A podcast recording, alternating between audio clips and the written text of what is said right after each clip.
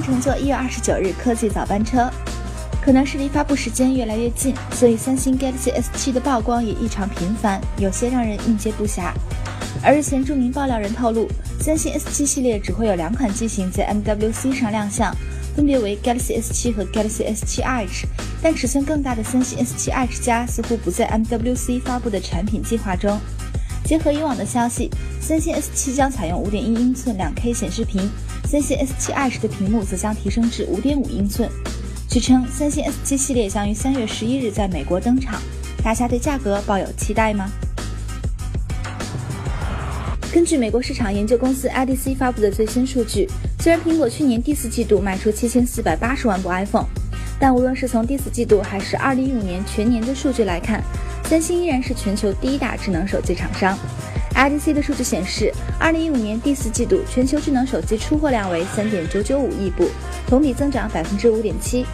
有趣的是，三星去年第四季度较之于苹果的领先地位有所扩大，从二零一四年第四季度的零点二个百分点扩大到二零一五年第四季度的二点七个百分点。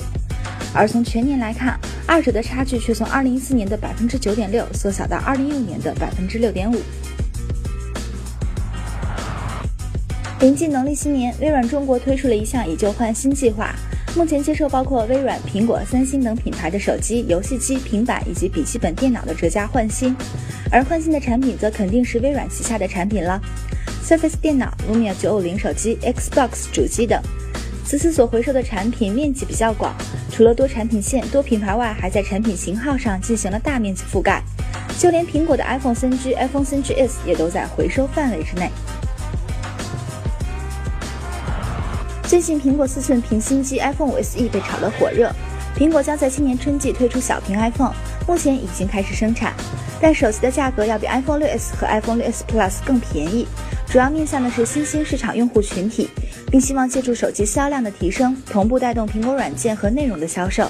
该机的主要目标群体与当初的 iPhone 5C 相同，并且中国和印度将是主要销售市场。